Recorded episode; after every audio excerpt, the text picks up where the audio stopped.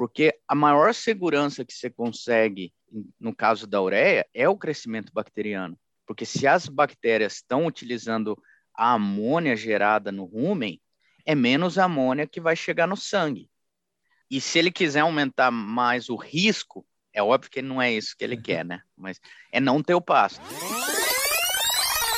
Compensa eu gastar mais para ter a ureia protegida ou essa diferença de preço eu gastar em milho, por exemplo? Falar a minha opinião, eu gastaria com, com milho, gostaria com, com adubo para o meu pasto. Mas preciso falar uma coisa também, que senão eu vou terminar nossa conversa com uma dor no meu coração. Água é importantíssima. Você está falando de beber muito, beber. O animal precisa de água. água fresca em quantidade abundante tem que estar tá lá. Eu, eu não, eu não gosto, eu gosto sempre de bater na tecla. Ah, a gente fica falando de mineral ou do nitrogênio, e daí tá faltando pasto, ou tá faltando água. Olá, esse é o Clube do Produtor, um podcast feito especialmente para você que trabalha, produz e vive no campo. O Clube do Produtor é produzido pela Agrominas. Você pode nos acompanhar todas as semanas no Spotify, no Anchor ou ainda receber nosso conteúdo por WhatsApp. No nosso último episódio, estávamos falando sobre ureia na suplementação animal. O nosso papo estava tão bom que teve continuidade. O professor da Universidade Central de Kingston, na Austrália, Diego Costa, e o engenheiro agrônomo Luiz Oséias, que estavam no papo com a gente. Vamos continuar ouvindo o nosso papo sobre ureia. Agora vamos falar sobre a utilização da ureia protegida. Diogo, aproveitando esse gancho que você comentou sobre o risco da ureia, né? Até ela imergida em água, que a gente sabe que, que se transforma em amônia e quando o animal toma já fica altamente disponível lá no rumo, né? Queria que você comentasse um pouco sobre a ureia protegida. O que você acha sobre isso? Se ela traz um, algum, algum benefício e que se justifica o seu uso? Eu, na verdade, eu não trabalhei muito com ureia protegida é, na nutrição animal, apesar de, de ser algo que já está aí há muito tempo. A ideia da ureia protegida ela é encapsulada e com isso tem uma liberação mais lenta daquela ureia dentro do rumen e a formação mais lenta da amônia, que seria o, o que pode ser tóxico ao animal caso a bactéria não utilize a amônia, certo? Porque a ureia só, só é tóxica para a vaca se aquela amônia chegar ao sangue em níveis altos. Né? Não me recordo agora, mas acho que é coisa de 30 é. miligramas por litro. Em casos, mas de, o... em casos de suplementação a pasto, né, já sabemos que, que o animal já está mais propício a se intoxicar por ureia, né, pelo, pelo nível de pH lá já próximo de 7, né? É, não, não, não só isso, Luiz, é, é o fato do, do animal a pasto ter menos energia disponível lá para o crescimento bacteriano, porque a maior segurança que você consegue, no caso da ureia, é o crescimento bacteriano.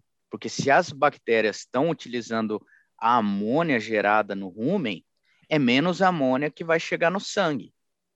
Então, o primeiro detalhe da nossa conversa lá sobre o milho, a adição do, de algo que vai aumentar um pouco a energia ali, já é uma segurança maior para a utilização da, da ureia. Então, só para esclarecer, então, uh, se você quiser uma margem de segurança, você usar a ureia junto com o milho, por exemplo, você vai aumentar a mais a segurança do produtor na hora de, de fazer a suplementação com a ureia, é isso? Sim, exatamente. E se ele quiser aumentar mais o risco, é óbvio que não é isso que ele uhum. quer, né? Mas é não ter o pasto. É não ter o pasto. É não ter nada, Porque só a, da ureia.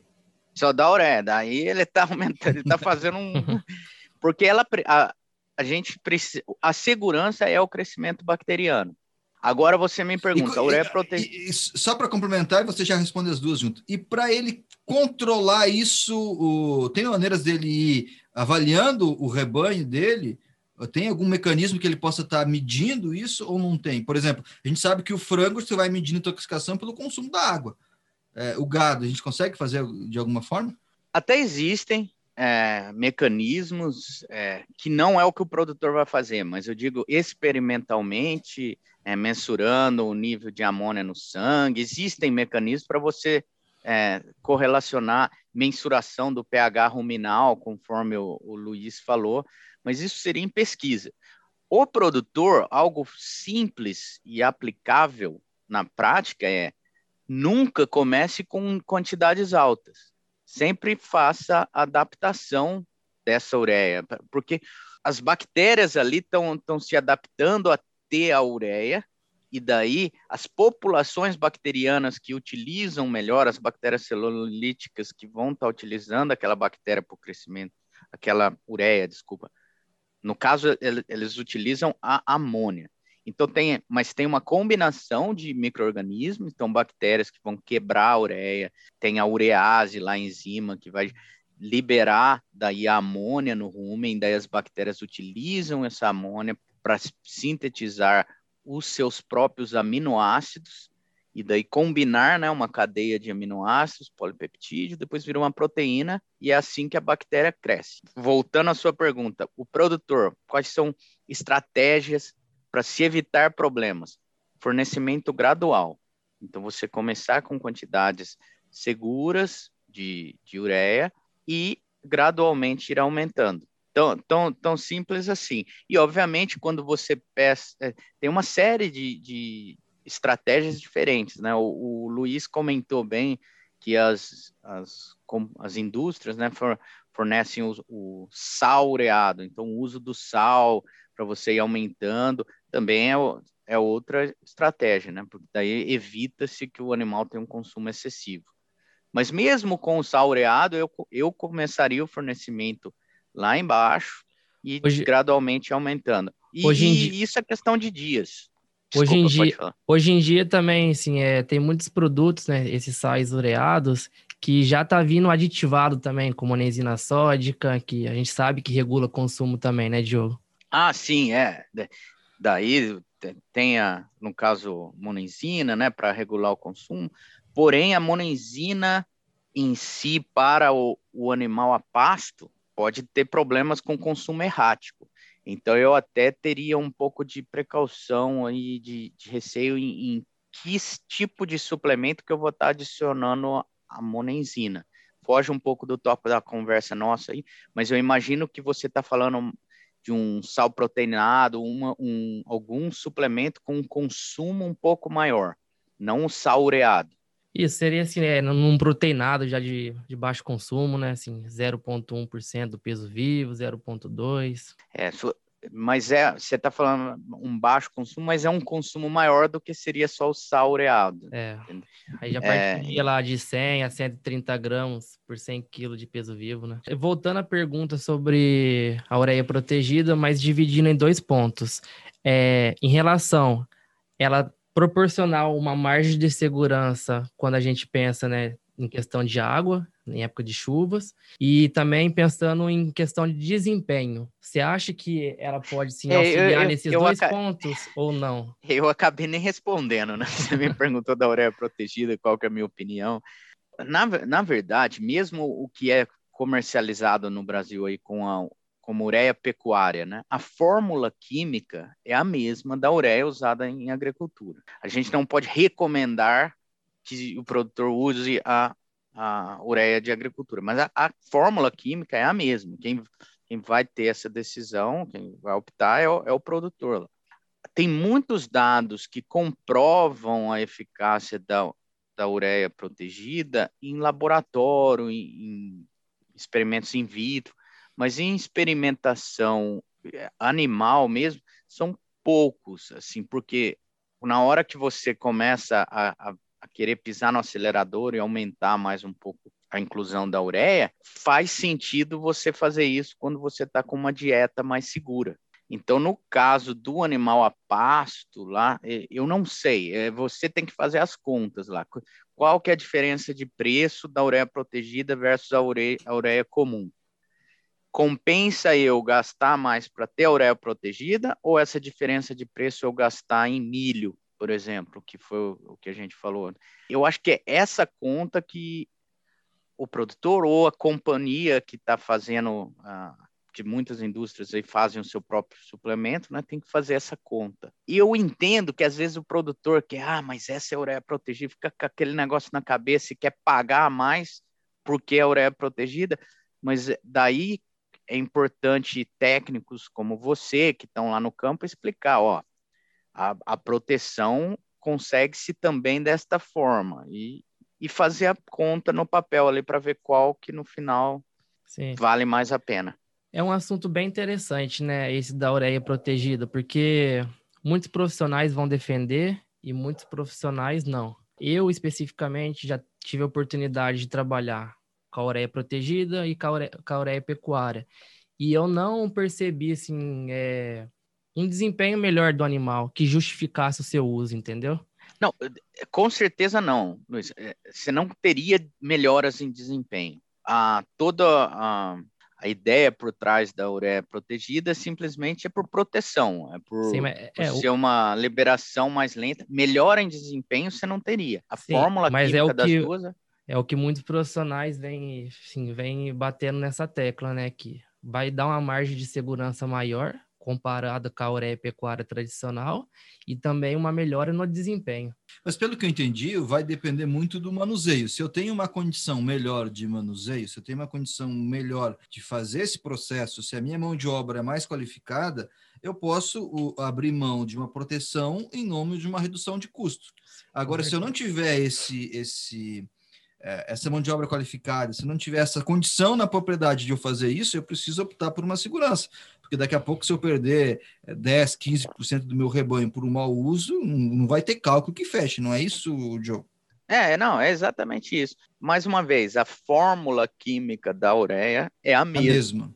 É, e eu, eu então vou falar a minha opinião. Eu gastaria com, com milho, gostaria com, com adubo para o meu pasto, ao invés de gastar Corre com ureia mas não, não vou tomar o lado de ninguém, eu estou só falando o que eu faria aqui. É, mas, mas é, é tudo, tá tudo dentro de um planejamento, dentro de uma estratégia que a gente vai lá, como a gente viu em outras edições do podcast, que o produtor precisa colocar isso na ponta do lápis, fazer os cálculos e ajustar para a realidade da propriedade dele, para que isso seja uma, uma solução e não um problema, porque é, é qualquer Uh, mudança uh, uh, de paradigma, qualquer mudança de estratégia, qualquer mudança dentro da propriedade menor que seja, ela, ela corre alguns riscos, né? E o, e o produtor precisa uh, saber que aquele risco vale ou não vale a pena.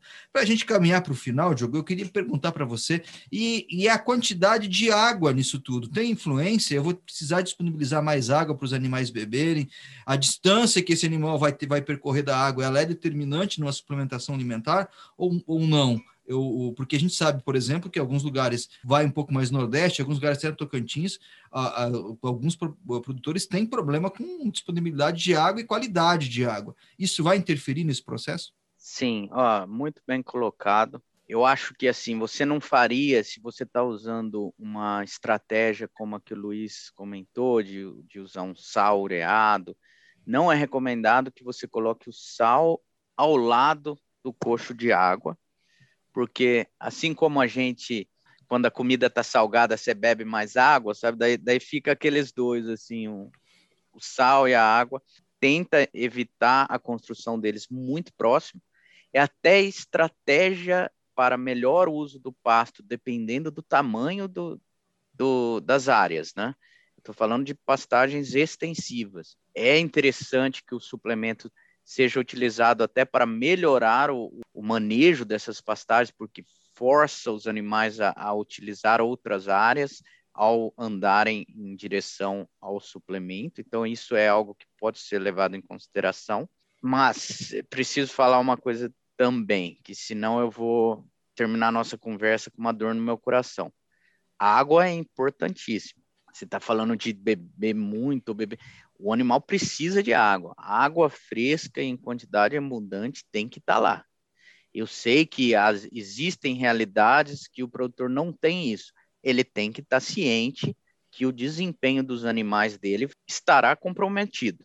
Sabe? A água é o, um dos, é o principal nutriente. Eu acho que eu, eu não, eu não gosto, eu gosto sempre de bater na tecla. Ah, a gente fica falando de mineral ou do nitrogênio, e daí tá faltando pasto ou está faltando água. Água e pasto, tem que ter a água. Não adianta, tem que ter água, tem que ter bastante água.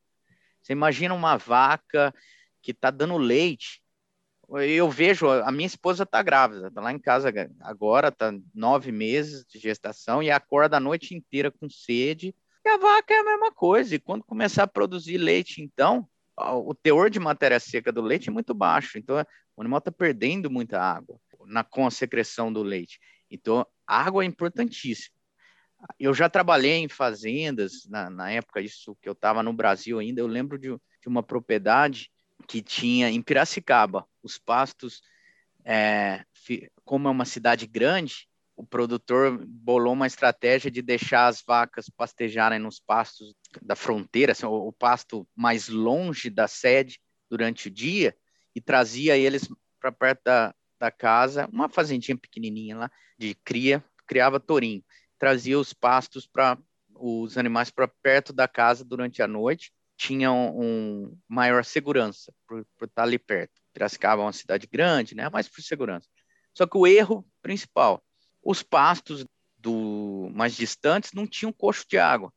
E na cabeça dele, na, na ocasião, é, ah, não, eu, eu levo os meus animais às sete da manhã, então eles ficam pastejando ali até depois do almoço. Depois do almoço eu já trago.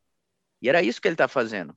Esses animais não tinham água das sete, sete e meia até uma da tarde, um período pequeno. O, a fertilidade dessas vacas, se não me engano, era coisa de 40%, estava bem baixo. E eu lembro que eu fui lá, fui com os alunos na época, e das primeiras coisas que a gente falou, condição do pasto estava boa, os animais estavam com suplemento, tudo certinho, tudo certinho, vacada bonita. O cara investia até em transferência de embrião, tudo Nelore PO, e não sei o quê. Só que fertilidade lá embaixo. Eu falei, caramba, é, é a água. Primeira recomendação, ó, investimento aqui alto, mas vamos levar água nesses pastos. No mesmo ano, no ano seguinte, pulou de 40 para 60, 60 e pouco, e devagar foi, mas, mas foi um, um aumento exponencial na fertilidade desses animais. E eu lembro até hoje que a, a conversa do, do capataz lá da fazenda era oh, essa molecada estuda e sabe muito, né? Não sei o que. Pô, é só água, não é questão de. Não precisa estudar muito. Né? Você sabe que, que quando você está com sede, água é bom, né? É uma Nós... mensagem muito importante para o produtor. Tem que ter água. Nós chegamos duas conclusões: que o o, além do, da canela não puder, não estar tá exposta, né, do, do boi, ele tem que estar tá com a água próxima. Luiz, suas considerações finais, se despeça aqui, fica à vontade, o microfone do podcast é todos. Queria agradecer mais uma vez a participação do Diogo, né, ter aceitado esse convite. É sempre uma grande honra ter esse bate-papo com você, um mentor aí, né, um professor, um, um grande amigo. Um recado para os produtores é que continue é, buscando sempre a evolução, né? Junto a um profissional, que o sucesso é garantido. Diogo Costa, nossa conversa transoceânica aqui hoje deu certo depois de tanto fuso horário. Suas considerações finais, fique à vontade para falar o que você quiser, querido. Oh, muito obrigado, é um prazer gigantesco. É, eu acho que eu estou aqui, né? Cruzei oceanos, estou do outro lado do mundo, mas Nunca esquecerei minhas origens. Sou filho de produtor. Na verdade, até contei para você num bate-papo antes da entrevista, né, que fui gerado no Gurupi, aí, em Tocantins. Então, é, é um prazer enorme, enorme mesmo, poder ter conversado com vocês hoje, com, com o Luiz, com quem tenho muito carinho, foi meu aluno lá na, em São João da Boa Vista. E a gente, na verdade, é mais do que uma relação professor-aluno, né? Você cria vínculos de amizade e é muito bom poder ver o sucesso, né? nossos alunos tocando para frente e aprendendo, aprendendo muito mais que, que os velhos professores aqui e fazendo algo muito importante, que é auxiliar aí com a parte de extensão rural, auxiliando os produtores colocar o que a gente aprende, o que a gente está trabalhando para gerar dados, sendo aplicado na prática. Então, muito obrigado. É, e desejo, se precisar, tem diferença no fuso horário, mas a gente sempre dá um jeito. É um prazer enorme bater esse papo com vocês e o agradecimento é todo meu. Conversamos então com o professor da Universidade Central de Queenstown, na Austrália, Diogo Costa, e também com o engenheiro agrônomo Luiz Oséias sobre a ureia protegida, sobre a ureia na suplementação animal, enfim, foram dois episódios de muito bom papo. Obrigado, Diogo Costa, obrigado, Luiz Oséias, e até a próxima oportunidade. Essa foi mais uma edição do Clube do Produtor, um podcast feito especialmente para você que trabalha, produz e vive no campo. Essa edição foi produzida pela equipe Agrominas e apresentada por Júnior Grins. Você pode nos acompanhar todas as semanas no Spotify, no Anchor ou ainda receber nosso conteúdo por WhatsApp. E você pode mandar a sua participação, dúvida ou sugestão através do e-mail podcast@agrominasweb.com.br. Eu vou ficando por aqui e nos encontramos na próxima semana com mais um podcast Clube do Produtor. Até mais.